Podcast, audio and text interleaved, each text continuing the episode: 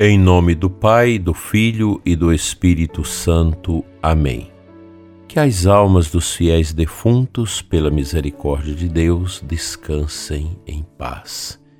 Amado ouvinte, segunda-feira, certamente o seu dia foi bastante carregado, que Deus te deu alívio do cansaço. Aos doentes, aos idosos que já estão acamados, está na cadeira de rodas, não consegue mais se locomover. Que Deus dê a vocês a paciência e a entrega. Saber entregar as dores, os sofrimentos a Deus pela salvação e santidade da sua família e da nossa própria igreja. Não deixe de fazer isso. Você que é doente, você que não dá conta mais de fazer o que fazia antes. Sequenciando o nosso assunto, acerca do livro Corpo Místico de Cristo, do Bispo Fulton Sheen, página 78. Depois de 40 dias em que ele tratou do reino de Deus com eles, deste acontecimento abençoou seu pequeno rebanho e subiu aos céus, ordenando-lhes que não se afastasse de Jerusalém, mas que preparassem aí o cumprimento da promessa de seu Pai. Mas descerá sobre vós o Espírito Santo e vos dará força, e sereis minhas testemunhas em Jerusalém, em toda a Judéia e Samaria e até os confins do mundo. Atos dos Apóstolos 1, 4, 8. Dez dias depois, como prometido, estas criaturas humanas, tão débeis e frágeis, os apóstolos, e ainda tão cheias de suas dúvidas pessoais e ambições, foram elevadas a uma unidade mais excelsa por meio do dom do Espírito Santo, tornando-se ramos terrenos dele, que é a videira eterna, o reino vivo do Senhor, o Rei celestial e o próprio corpo novo, o Cristo glorificado. O que é, portanto, esse corpo novo que Cristo assumiu depois de ter ascendido à glória, ao qual envia o Espírito do céu, e por meio do qual continua a exercitar os seus ofícios de profeta, mestre, rei e sacerdote? Se eu lhes dissesse que é a igreja, não acreditaria. Portanto, deixarei que São Paulo diga clara e indubitavelmente Colossenses 1:24. Agora me alegro nos sofrimentos suportados por vós. O que falta às tribulações de Cristo, completo na minha carne, por seu corpo, que é a Igreja. Está aqui São Paulo confirmando esta grande verdade. Aqui pousamos para nos perguntar qual motivo então São Paulo usa o termo corpo? E então seguimos adiante para investigar de maneira mais profunda a natureza deste corpo. São Paulo, vale lembrar, não construiu sua teoria da igreja por meio de analogia ou de comparação a um corpo vivente, composto de cabeça e membros, para buscar definir seus laços recíprocos a igreja existia como uma realidade anterior à comparação. A palavra corpo foi usada, portanto, somente para facilitar a compreensão da unidade existente entre a cabeça e os membros.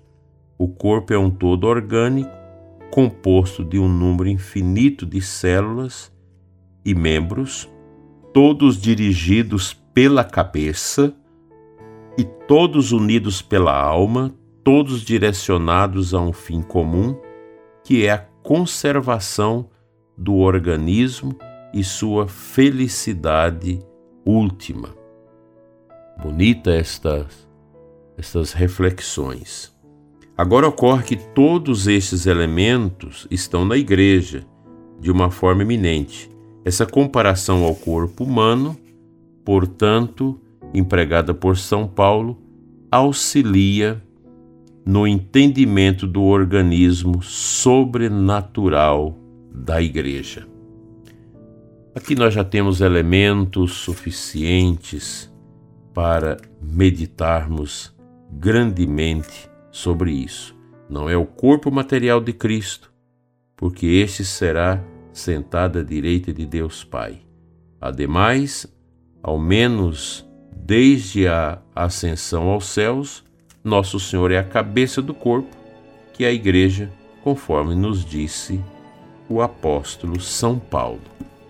Portanto, esse grande capítulo, esse primeiro capítulo do livro, ele vai todo nessa linha de fazer a gente compreender a igreja como o corpo místico de Cristo, um corpo vivo, um corpo atuante através dos membros batizados. E Nosso Senhor deixou o colégio dos apóstolos, as colunas fundamentais da igreja, os responsáveis para conduzir esse corpo e não deixar que esse corpo morra, que esse corpo adoeça, os apóstolos. Então essa igreja ela continua. A igreja ela vai continuando no tempo e vai produzindo o quê? Gente salva.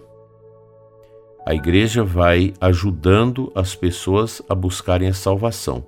E aqui a gente cora de vergonha ao ler a vida dos santos e perceber como os santos foram pessoas tão normais, tão simples e que viveram essa graça em profundidade que às vezes nós não conseguimos viver. Portanto, esse corpo de Cristo, que é a Santa Igreja, é uma realidade que eu creio que nós não vamos terminar a nossa vida sem compreender é, com a capacidade melhor de compreender a largueza, a profundidade e a extensão desta compreensão. Nós vamos entender sempre as apalpadelas. Nunca vamos ter uma compreensão completa, total, profunda desse mistério. Porque Deus é o amor, mas é um amor tão simples e tão profundo que nós temos dificuldades de compreendê-lo. Mas nós não vamos desistir. A gente vai entendendo os mistérios de Deus à medida que a gente vai se abrindo a eles, compreendendo a realidade do que Deus quer falar na nossa vida. Às vezes a gente passa por provações, por problemas, por dificuldades, ao invés de a gente rezar e perguntar a Deus o que, que o Senhor quer de mim com isso a gente já parte para os ataques, para as brigas, para as confusões em redes sociais e fofoca e vai destruindo tudo. Temos que ter muito cuidado com essas mídias, com tanta exposição que a gente faz nas mídias. Precisamos saber discernir o que, que eu vou colocar nos meus perfis, nos, nas minhas redes sociais. Muita bobagem, muita coisa que as pessoas colocam que não tem nenhum sentido. Inclusive sacerdotes, lideranças da igreja, que postam coisas que não têm sentido. Pergunte ao Espírito Santo no interior do seu coração: Senhor, isso que eu quero postar te agrada ou não? Eu tenho certeza que Jesus vai mostrar para você: você está agradando você mesmo, você está, está se tornando um pavão, você está achando que é mais bonito que todo mundo. O pavão não esconde a feiura dos seus pés, nem da sua parte traseira e também do seu canto. É muito bonito quando se abre e sacode as penas, mas toda aquela beleza esconde algo feio e esquisito. Nós não existimos neste mundo para a vaidade, mas para a virtude para a simplicidade, para a entrega, a pobreza em Cristo. Vaidade ofusca a compreensão nossa da igreja. Tem gente que vai à igreja para se exibir, para ter vaidade, mas não pode. Nem o padre, nem o pessoal da música, os ministros, ninguém, o seminarista, o diácono. Na igreja, nós queremos que o esplendor de Cristo se manifeste. A gente às vezes tem aquela roupa boa de ir para a igreja no domingo, que os antigos chamavam de roupa de ver Deus. Mas não é para você se aparecer, é para você se resguardar numa roupa digna para ir à igreja celebrar a adoração ao mistério que não passa. Nós precisamos aprender muita coisa. Povo, nós, o povo de Deus, nós, igreja, precisamos aprender muita coisa. Nós ainda estamos nanicos na fé, estamos pobres no conhecimento nós ainda temos muita arrogância, qualquer coisa a gente sai brigando dentro de casa, falando alto, pisando duro, porque a carne ainda domina sobre a nossa vontade.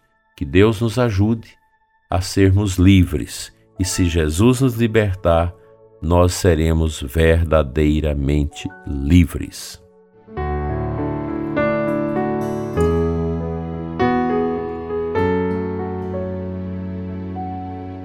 Santo Evangelho da missa desta segunda-feira, Marcos 3, 22, 30. No final do Evangelho, Jesus diz assim: Mas quem blasfemar contra o Espírito Santo nunca será perdoado, será culpado de um pecado eterno. Jesus falou isso porque diziam: Ele está possuído de um espírito mau. Vamos lá. O que é o pecado da blasfêmia contra o Espírito Santo? Não é você xingar o Espírito Santo, desdenhar do, do, do, do Espírito Santo. A blasfêmia contra o Espírito é você falar, atribuir as coisas de Deus ao demônio. Como se esta realidade tão boa fosse uma dádiva de Satanás. E o final do evangelho que a gente leu está aí. Eles falavam que Jesus fazia aqueles milagres por obra de Beuzebu, atribuindo aquilo que Deus faz ao demônio. Veja que, que coisa estranha isso, né? Às vezes nós temos esta tentação de, de pensar que certas coisas é o diabo que faz. Não, isso não pode. Nós temos que entender que as coisas de Deus é de Deus e que o demônio não possui na sua onticidade, no seu mistério, nada de bom. Satanás é o orgulho na sua forma mais expressiva que nós conhecemos. Daí que nele nós não temos como aurir dele nada que pudesse ser útil para nós. O diabo é o mal. Ele é, no seu ser, essa maldade, essa miséria que crava no coração das pessoas a destruição. Nunca se pôde contemplar tantas obras do demônio, sobretudo nas famílias. Isso entristece muito o coração da gente. As separações, as confusões que acontecem nas famílias sempre causadas por um coração fechado que não ama Deus, por um coração que deixou-se dominar pelo demônio e não pelo Espírito Santo. Assim seja.